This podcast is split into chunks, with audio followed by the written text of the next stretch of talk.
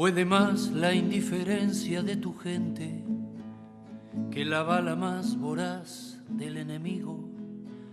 Me pregunto qué pasaba por la mente del infame que te estaqueaba en el frío. Un nuevo 2 de abril, un hecho del pasado que al pueblo argentino le duele siempre en tiempo presente, porque se trata del territorio y la memoria de esos héroes que ofrendaron su vida en las islas. Los que volvieron, pero siguen padeciendo las consecuencias del enfrentamiento armado de 1982. Y los que decidieron apagar sus vidas años después de la rendición en Puerto Argentino por las secuelas que no pudieron soportar.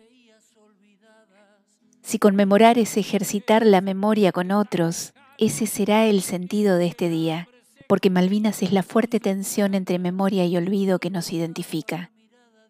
Pero la memoria gana su batalla cotidiana cada vez que reescribimos la historia de la turba austral, que contamos la versión de los vencidos, que redimimos los olvidados, que podemos escuchar sus sueños de hoy.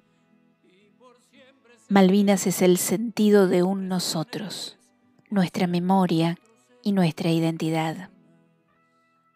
La gesta de los héroes que recordamos, los mismos que con sus gestos de hoy reescriben siempre solidarios otra historia y la condensan en un verbo, malvinizar.